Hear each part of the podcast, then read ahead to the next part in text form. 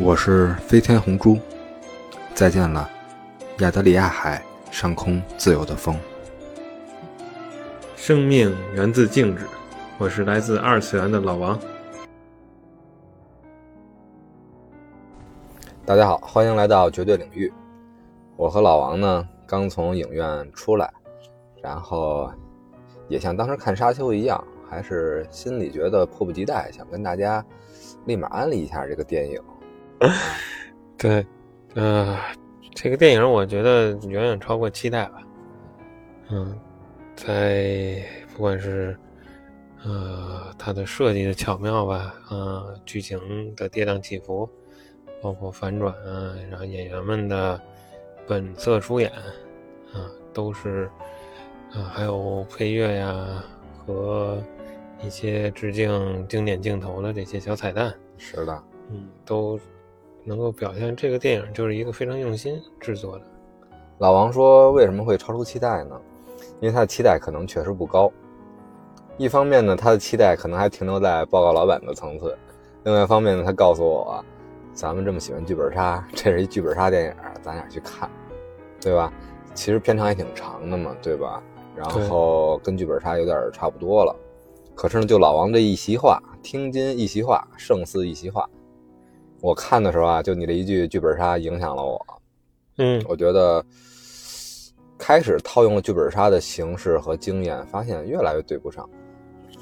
比如说他一个要烟抽的这一个动作，我觉得这肯定就是杀手啊，对吧？嗯，好多的这种，所以说可能剧本杀还更多的是一个宣传。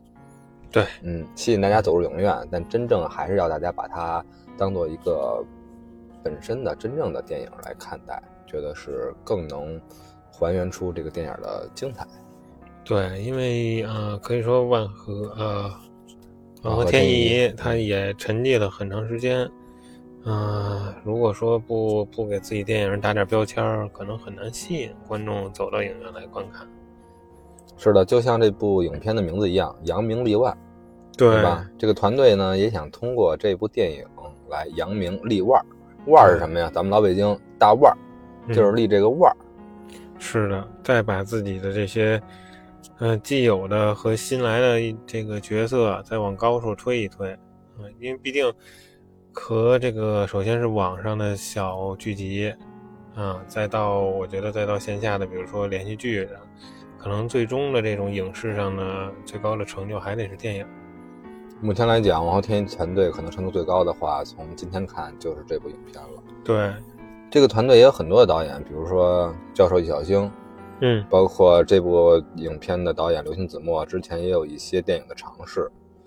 嗯，不论就不太谈易小星的一些事儿了，或者关于他《沐浴之王》的一些事儿了，单从这部作品来讲，又有他的两大干将。张本煜、本煜和柯达他们的鼎力支持，这个三人小组呢，真否真的能否通过这这部片子再一次扬名立万呢？是吧？对。当然，现在从结果来讲是非常圆满的，投资不大，但是收益比较高。对，其实像这个刘星子墨导演他自己本来想给这部片子起的名字呢，叫做《一部电影的诞生》，但这部名字已经被一个正在筹拍的电影所占用了。所以他选择了扬名立万，因为扬名立万其实也很双关，既表现了这些主角他们想扬名立万，最后又是几经周折，是否真的能通过名利上扬名立万呢？还是人生和历史上的青史留名呢？所以这部片子的名字还是挺有味道的。对，再有一个就是，呃，他可能在宣传当中用了很多的词，就是剧本杀。啊，是的，但是我跟红中呢达成的一致观点呢，就是通过观影，其实很快您就可以把剧本杀这个标签撕掉，嗯，对吧？又开始撕标签，因为可能怕，呃，万和天一也觉得自己可能前期沉寂的时间比较长了，这个电影的需要接一下噱头，对，因为他从，呃，最不同意剧本杀的就是他一上来，大家很快就会知道，呃，真正的凶手是谁。而大家需要探索的就是凶手为什么干这件事儿，原因啊，整个故事的前因后果，好吧？那咱们红珠，咱们就从咱们独特的视角，行，先说一下咱们这期的独特的创作思路吧。是的，为什么？你看大家觉得我突然间语音一变啊，心头一紧，肩头一沉呢？刚才发生了一个，我们这不能说是乾隆白菜啊，也发生了一个录音事故，就是我跟老王刚才洋洋洒洒的一篇这个长篇大论呢，没保存上，对吧？但是我们会重新调整了心态，我们也就。大胆的、创新的，以我们绝对领域自己的想法来播一期今天咱们这个电影解读。我们既然刚才咱们聊电影本身了，说了那么多，虽然没存成，但是咱不遗憾，咱也不旧计重施，咱重新再来，咱就用另外一个方法，咱们临时想起一个方法来重新的来解析这部电影，同时达成咱们另外一个一个叫什么一个目的，对吧？一个成就就是尽量的做到还不剧透，对，这是我们刚想起来的，就是从什么角度来讲来切入呢？来插入呢？刚才那个插入梗这块也用不了了，刚才都聊的挺嗨的。然后就是从海报来入手，因为这个电影海报呢有几个版本，其中有一有一个版本是我最喜欢的，它是有有一个主海报，嗯，是这剧本杀八人本，这个八个主角在剧本桌前。后面是国王之死的油画，这个也是世界名画，很有名。咱们之后再谈。在这个油画上呢，体现出了他们八个人的影子，对吧？前面既有摄像机，又有灯源，有灯光打下的影子，然后映在了这幅油画上。这幅画在电影中是一个很核心、很关键的一个道具，既有实又有虚，又是一个深藏的脉络。而打在这个上面的影子呢，就是一个巨大的夜莺。国王之死的海报，这个油画加上夜莺的这个影子，就形成了一个国王与夜莺的这么一个丹麦的童话，对吧？这个童话在里面也有所体现。嗯，这个整体的这一张大海报呢，又按这个八个主角分成了八个个人海报，个人海报也同样有他们的角色，同样桌前的道具，还有他们身后的影子，他们影子都打在了这幅油画不同的位置上。每个位置都很关键，和他们的角色又对应，而他们的影子又各不相同，不单纯是他们的形象映出的影子，而是一个影子的变体，就像是他们心里的一个写照，对内心的反应。基于之前我们对这个海报的研究呢，以及我们刚才这个小事故，我们想通过一个独特的方法呢，以及之前我们很痴迷的汉克斯芬奇刚上映，对吧？他主演的《达芬奇的密码》和之前的。原著小说，我们对其中这种解读，特别是过度解读这方面的喜爱，我们就今天就特殊的来一个新的春秋笔法，来还原这部电影真实的内核，好不好？好。不过红珠啊，咱们还虽然我已经发现这个思路，经过刚才这一下变得更加清晰了，不过 语速还是得降下来。要说太快了是吧？是的，这个明显感觉到你把刚才想说的全都又想重新再。来一遍，然后，哎，咱也没有办法，是断臂的维纳斯嘛，对吧？是残缺才是完美。那咱们就不说电影，尽量的少提电影，对吧？更好的给大家一个观影的一个前瞻和一个更深的彩蛋一个解读。咱们把所有的观点都揉进海报里，对对，这样脉络也更清晰。也每个人的弧光，因为他们并不是男一、男二、男三、男四，他们是一个群像，是的，对吧？这样一种手法也是他们对他们每个角色的尊重。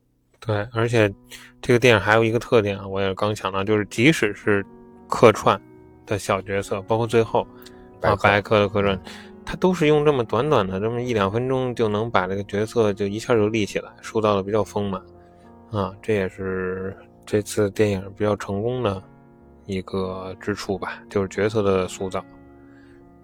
好，那刚才咱们说完了整体他们这一个群像，投在背后国英国王。之死这个油画上的一个夜莺的阴影，这下咱们一步看一下每个人的分海报、个人海报，是的，对吧？每个人的海报也是一样的设定，灯源打过来，他们在这个剧本桌前，桌上有跟他们这个角色在电影中相关的道具的这一个彩蛋的暗示，身后的影子打在了国王之死这整体的这个油画不同的局部，然后投下了不同形象的一个影子，影子体现了他们内心。或者说是动机，是的。好，各位看官老爷，下面映入眼帘的第一幅海报呢，就是咱们的主演尹正饰演的角色，叫做李家辉。在电影中呢，他是被请来的一个商讨电影怎么筹拍的一个编剧，这么一个角色。是的，嗯，他呢衣着呢比较的随意。啊，然后呢，整个形象呢比较的稍微有点邋遢，嗯，就体现了这个角色呢目前正处于一个比较这个没落的这么一个境境境遇吧，嗯嗯，而他的这影子是什么呢？公主，嗯，他的这个刚才老王介绍的形象了啊，他的桌子上放着烟杆，就是找找灵感的抽烟，是的，酒瓶。对吧？然后酗酒的这么一个邋遢形象，而他的影子那可就是精神抖擞、与众不同，对吧？这个影子打下的影子呢是什么？另外一幅世界名画《自由引导人民》中的这个女性领导者的这个形象，是这幅油画和《光之死》是同一个作者，都非常有名。而《自由引导人民》呢，就是一个。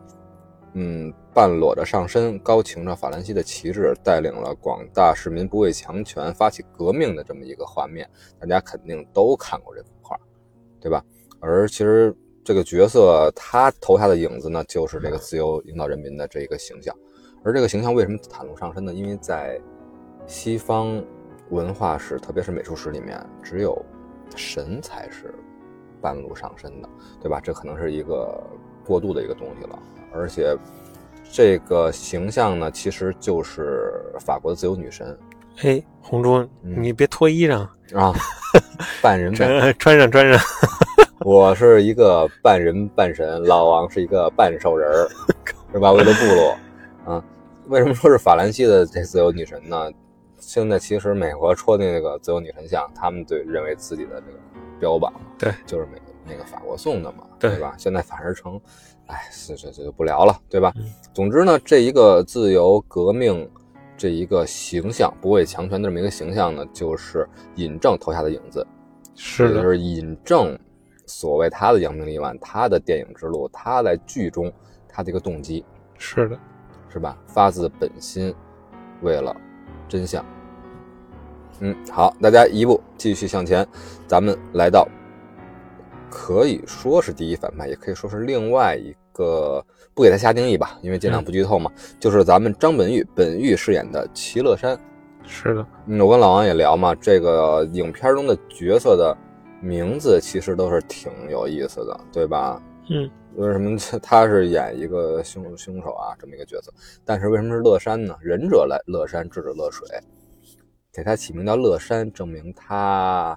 还是有很多内心可以挖掘的，是对吧？体现出他忍者无敌，他确实很无敌啊，对吧？在里边的这个战斗值，对，但是保持一颗人心。所以说，为什么会有角色的反差呢？是什么走上他这条不归路呢？就像那个那导演演的那个片子那么一个形象。然后咱们还到剧中，对吧？电影院里大家自己去好好的领略一下，确实值得您看一看。对。他的这个形象呢，桌子上有相关的道具，嗯，比如说是案卷吧，然后橘子，对吧？还有一个藏着的手铐，嗯，还有一张音乐唱片，是的，嗯，这都是跟他电影中相关的一些道具，都会大家观影中都会逐一发现的。然后他投下的影子是什么呢？是一个像一个呃轻灵的舞者，反而他的手上没有戴着手铐，或许戴着手铐。但是他的双个两个手腕交织，然后手指张开，像一个小鸟。其实他打下的影子是什么呢？是一个用手、手指、手手手掌的这个阴影游戏比出的一个夜莺的一个形象。对，嗯，所以说他应该就是夜莺的守护者。是的，而且本玉这次出演的这个角色呢，不同于以往。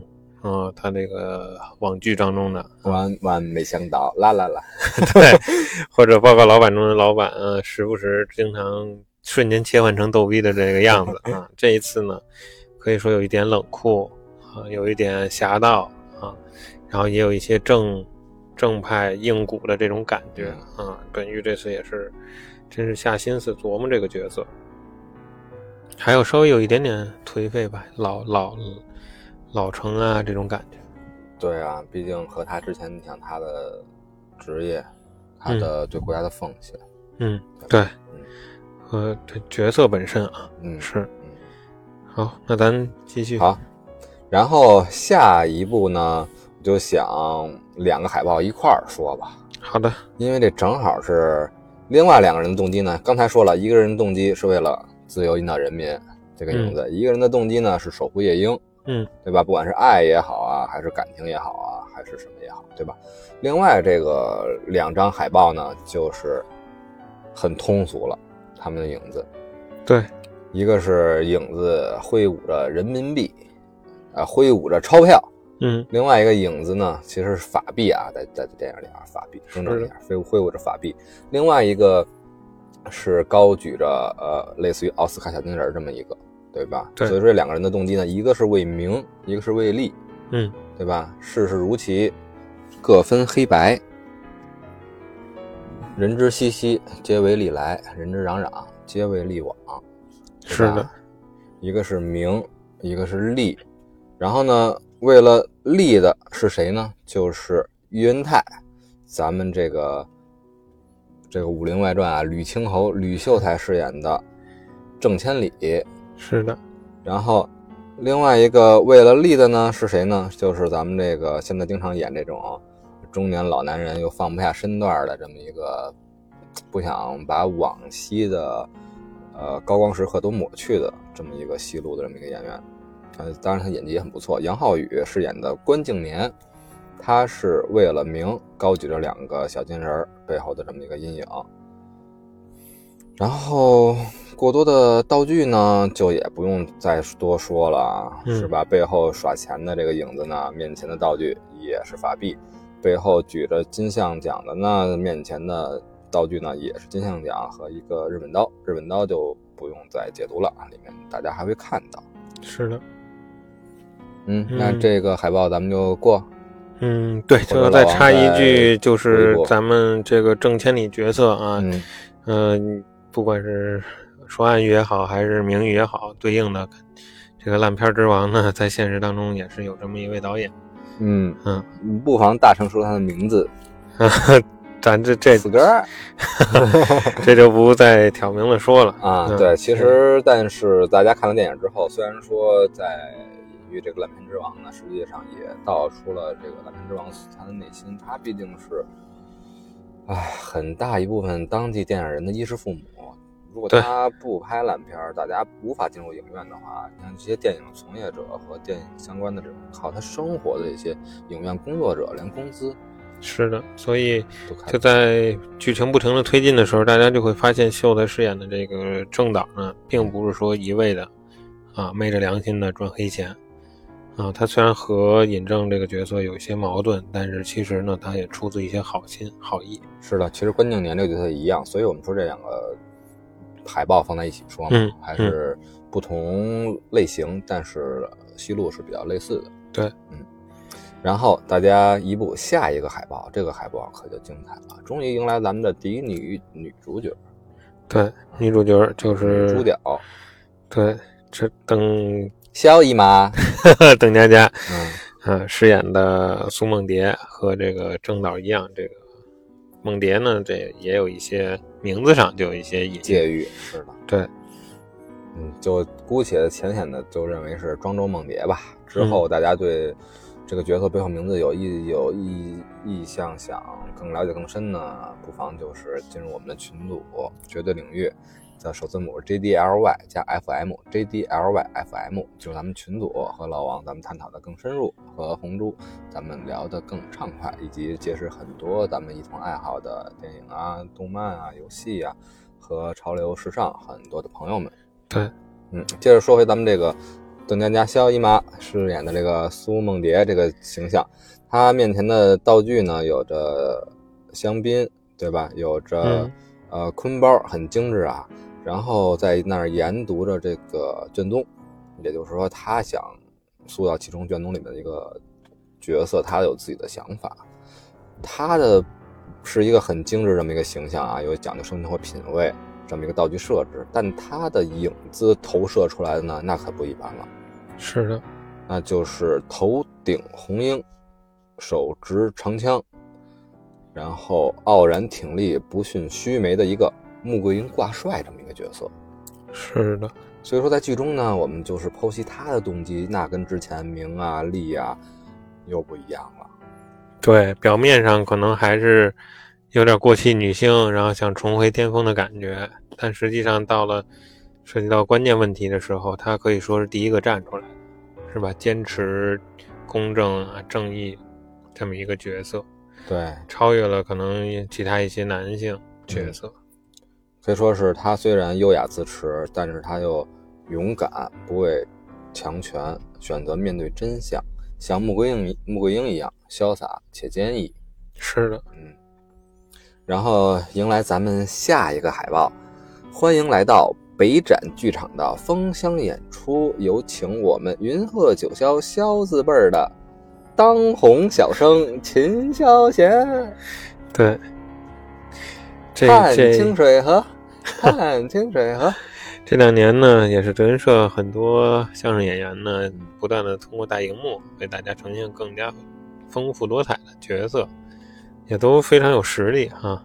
秦霄贤呢，这个也可以说是本色出演啊。是的，大家没有走错片场，没有到达下一期聊德云，对吧？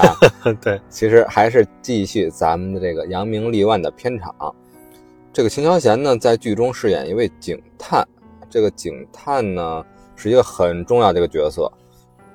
如果他精明，他强干，那很多电影里边的桥段和设计就无法完成，所以就必须像一个古古惑仔里面的湾仔枪神那么一个角色啊，有点马虎啊，有点儿是吧？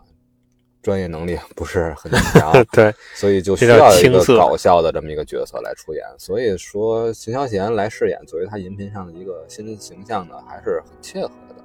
对，可能呢，有些观众就说啊，其他其他那些演员啊，不管是通过网剧啊，还是连续剧啊，都在观众的视野中出现过很多次，大家比较有经验，比较老成，演的也都非常到位啊。秦霄贤呢，作为一个在在影视圈可以说是新星啊，能不能算是星都待定啊。嗯但是他呢，正是因为他这种表现呢，给他这个青涩的小警察，是吧？这个非常契合。而且确实是，也是泪点之一啊。咱们朋友们看电影的时候，对对吧？对，然后刚才红珠呢一直也是强调，呃，人前的这个道具，它这个里面比较特殊的就是这个相机，是的，嗯，也是一个非常重要的道具，嗯，包括还有一把手枪，嗯，手枪枪口冲着自己，是的，包括这个相机到了贯穿始终吧，到了最后，是在结尾的是一个很重要的一个信念的承载。是的，然后他的这个影子呢，红珠是个什么样的形象呢？这影咱说过呀，戴着礼帽，然后斜斜侧四十五度，右手拿枪，而且是左轮手枪，左手拿着玫瑰花，嗯，对吧？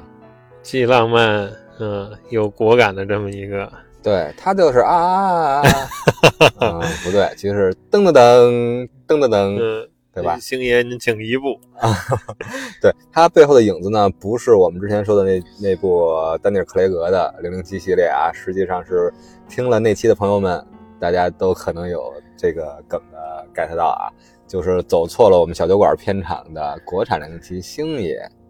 对，所以呢，可以看出他小虽然是目前是个青涩的小警探，但是他内心也希望自己是一个有实力啊，又风度翩翩的，啊，有头脑的这么一个大侦探的样子。是的，世间安得双全法，不负如来不负卿。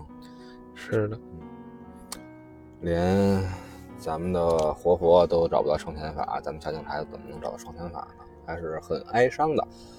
然后咱们就先忘掉这块哀伤，来到下一部海报面前，保证您的哀伤很快就会烟消云散，对对吧？终于来到过了离了离本月的海报隔了很远，终于看到了柯达的海报了，是吧？是的，柯达在本片中扮演陈晓达，他的角色很明显就是在致敬很多的功夫影片啊，比如说呃李小龙是吧？比如说周星驰，因为他的道具放的都是什么呢？墨镜，嗯，对吧？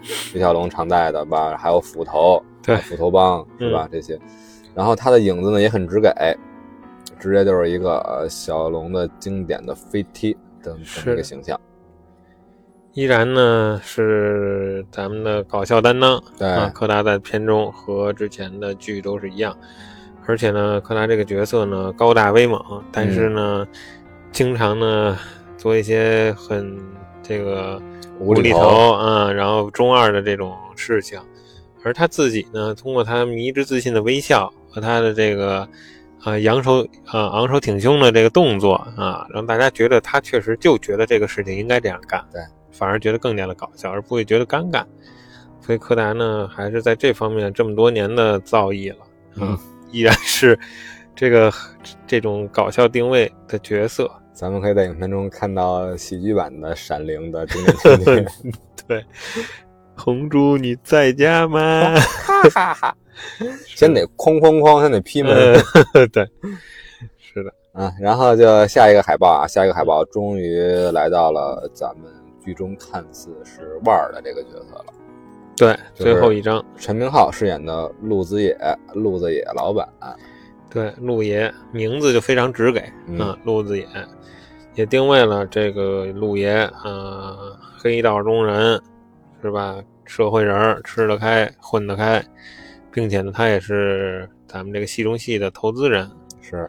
嗯，他之前前面呢放的是最最映入眼帘的就是骰子，对，啊，也证明了，嗯，陆爷呢现在呢确实是比较的今非昔比了，想赌上全部身家来压这部电影的成功，对，扬名立万来翻身，是的。而他背后的影子呢是一个高大的形象，手中拿着提线木偶，对，所以说他赌的是什么呢？不光是赌自己的身家。还赌了他请的这帮导演、编剧、演员，对吧？把你们所有人都堵上，上我这艘船，能否扬名立万，就看咱们这部电影了。对，而且他相当于创造了一个更大范围的密室吧。嗯啊，他把这个整个咱们剧本会的这个场所给封闭起来，就是孤注一掷的感觉。嗯。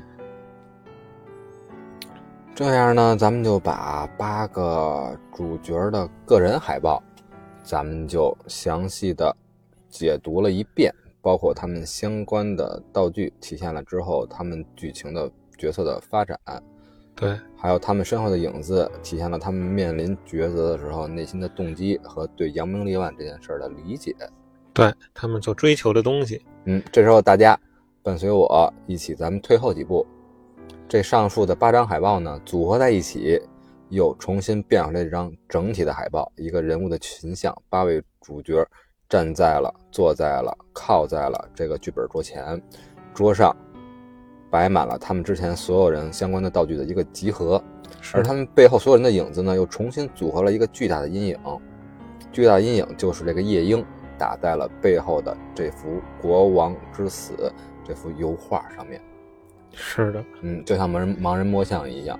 之前我们摸了大象的各个局部，嗯，有着呃，觉得是扇子的耳朵，是柱子的腿，是绳子的尾巴，对对吧？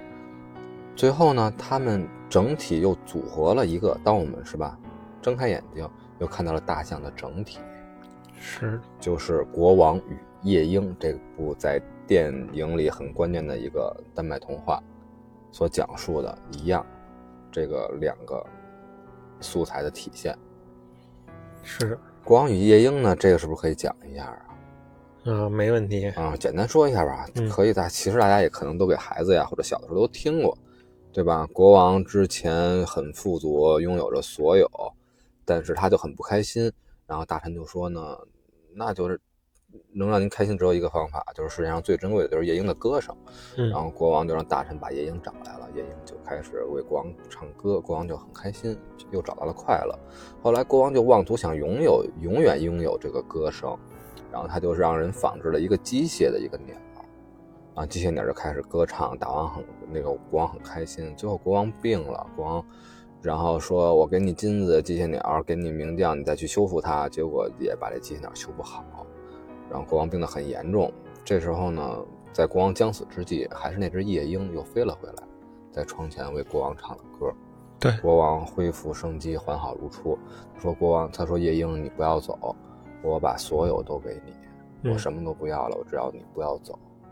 这时候夜莺还是对国王说了一句：“我还要去给需要我唱歌给他们带来快乐的人那里。”然后就飞走了。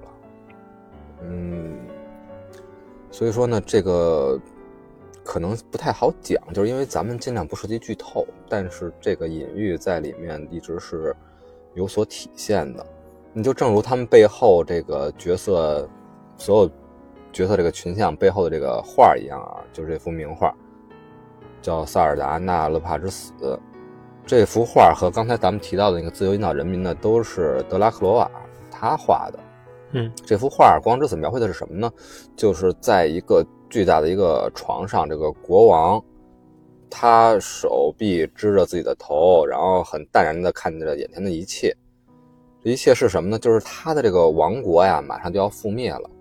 还有点像当时这个纣王被西岐打到宫殿门口的那个心态，就是说我英明一世，我不愿意屈服，我又拥有这么多，但是我现在兵败如山倒，我宁愿付之一炬，把所有的宫殿、张掖兴楼都烧掉，然后心爱之人啊，包括大臣全烧死，我也我也不愿意向你屈服。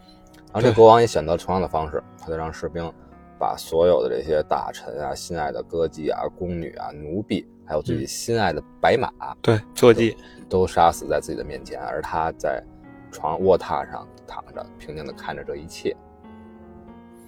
这个呢，这幅画呢，就是在电影中频繁出现的一个重要的道具，也是一个隐喻。是的，为什么所有的阴影汇聚的都是在打到这幅画上呢？对，而且就是到底国王是谁？是吧？这个咱们大家可能都有看过电影之后，心中都有自己的答案。从咱们刚才讲那个个人海报来讲呢，是吧？陆子野背后的这个国王之死这个画的局部，正好是国王这个角色。但实际上，您一旦看了一个电影之后，从这个电影的不断深入，您对这个国王是谁的理解会有不断的变化，对吧？真的是陆子野吗？对吧？真的是里面提的三老案里面的三老吗？真的是后边出现的这个于爱磊扮演的这个中统这个角色吗？是的，对吧？还会是最后真正命令于来于爱磊来的人，然后以及最后影响结局的这个更高的高层呢？是吧？嗯，可能更多的就不能说了吧。我们还是想做到不剧透吧，对吧？对，就是勾起您的好奇心，但是呢，不把。过多的剧情点破，嗯啊，也不影响大家的观影体验。再一个就是，呃，大家可能觉得咱这个切入点啊，就从这几张海报，你们就叽里咕噜说这么多，嗯，是不是有一些过度解读啊，或者说是想的有点多了？这种其实《达芬奇密码》就是这么拍出来的呀，人家还拿奖了呢。对，就是我们呢，也是因为看完电影之后，再反观这个海报，才会有这么深的感悟。您不妨也做。一下这个尝试啊，咱们走进电影院观完影之后，再回看我跟红珠介绍的这些海报。对啊，大家别忘了老王的原话啊，翻过来更爽，翻过来看更爽。嗯，是的，就会可能和我们的感触就会达到一个共鸣。因为确实是啊，我觉得还是，包括咱们之前的解读都很深入嘛，就是，但是我们一直在恪守着过度解读这一个准绳。我们所有的解读还都是有依据和有来源的，又是能又是能圆满的词去说的，对吧？你像这幅这幅名画里面体现的一样啊，对吧？国王这个形象，先不说国王这个形象，先说黄金分割点嘛。这个从左侧右侧这个斜分割，左侧这边是国王，右侧这个黄金分割点是谁呢？就是一个士兵正在呃拿刀子要挟这个赤裸的这个他的这个是吧？嗯，女人的这个形象，这不就正是里面的这个齐乐山来绑挟孟哥的那个画面吗？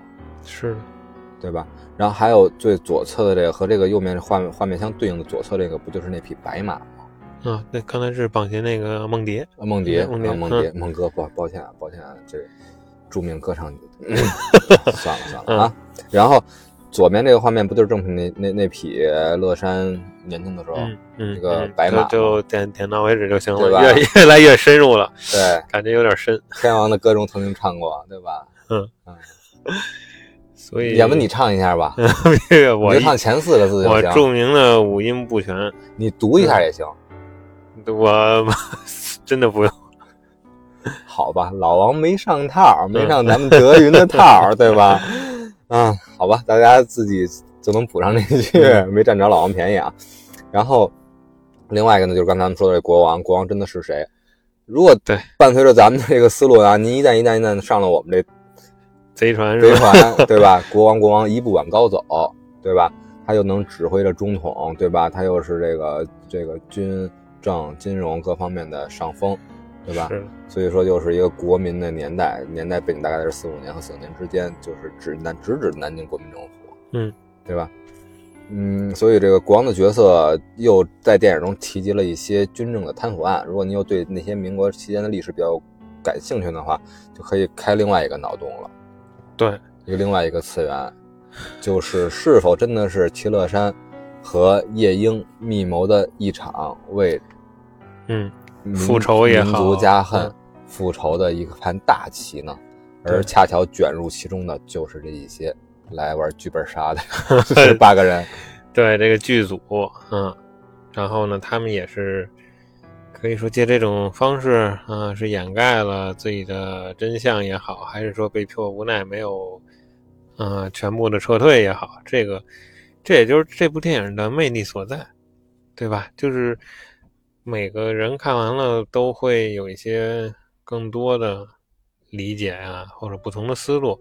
而且呢，刚才我跟红珠在聊这个电影的时候呢，我脑海中就是又是浮现了很多很多的细节，在这里呢也没法一一给大家再再说了，因为是的嗯，这个东西你说了一个是咱们也没有画面感，再一个就是再一个就是刚才老王为红猪背锅嘛，一个是红猪刚才没存上这事儿，另外也立立立了一个 slogan，咱们想尝试借用这个《大破密码》里边的演绎与还原这种方式，来是通过海报的解读来进行这部作品的解析和安利。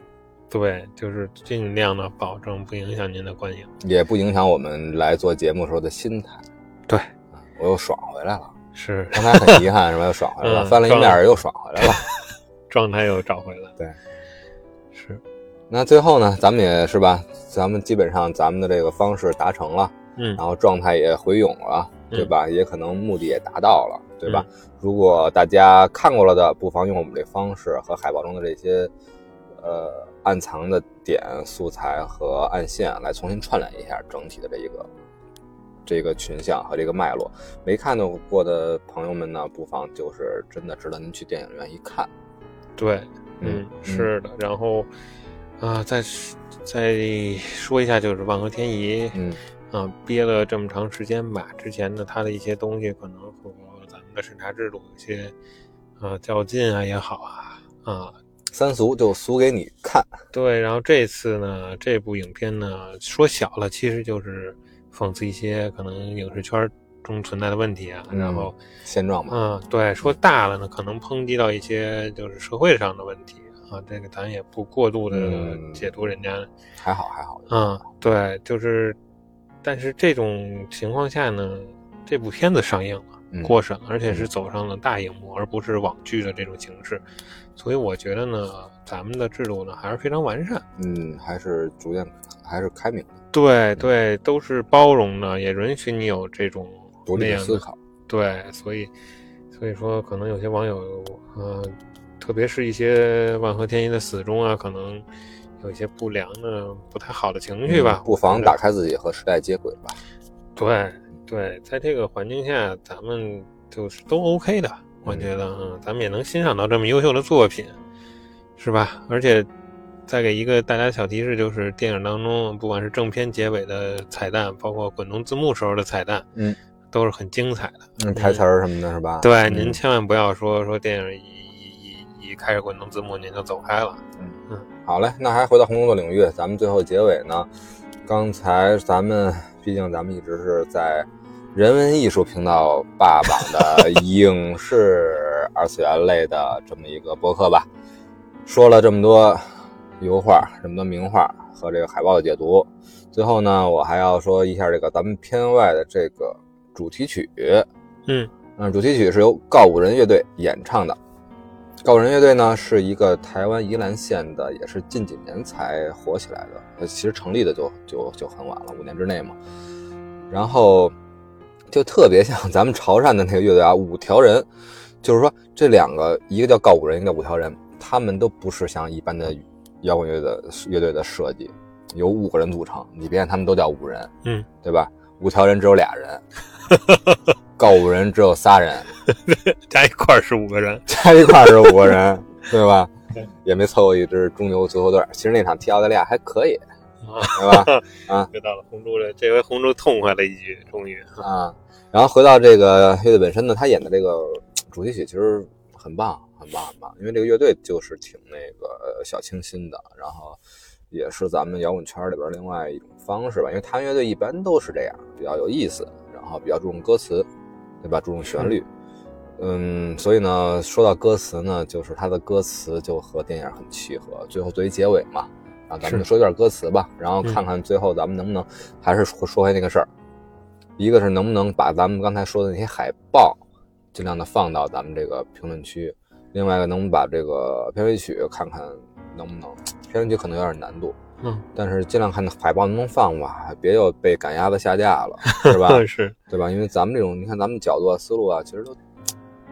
如果被下架，非常遗憾，对吧？对，而且我觉得咱们还是秉持着一个公正啊，然后不为名利的这个态度，对啊，嗯，努力的做我们的节目，嗯，所以各位大家，咱们审核的时候要手放宽哦，对吧？嗯，不要踩灭我们的火苗，对不对？对，是不是又联系上了？嗯，是，嗯，他这部电影主题曲呢叫做《寂寞留白》，其实就像电影结尾一样，通过。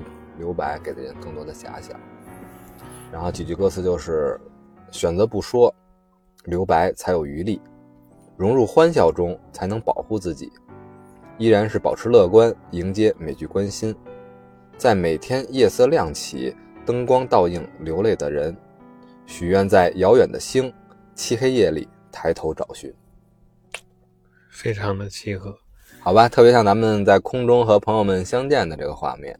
对的，对吧？也让咱们的寂寞留白，之前留白了一期也，差点没传上，多亏我和老王找回了状态。是，嗯，感谢老王。不 用不用，嗯，好，那今天就到这儿，感谢朋友们收听。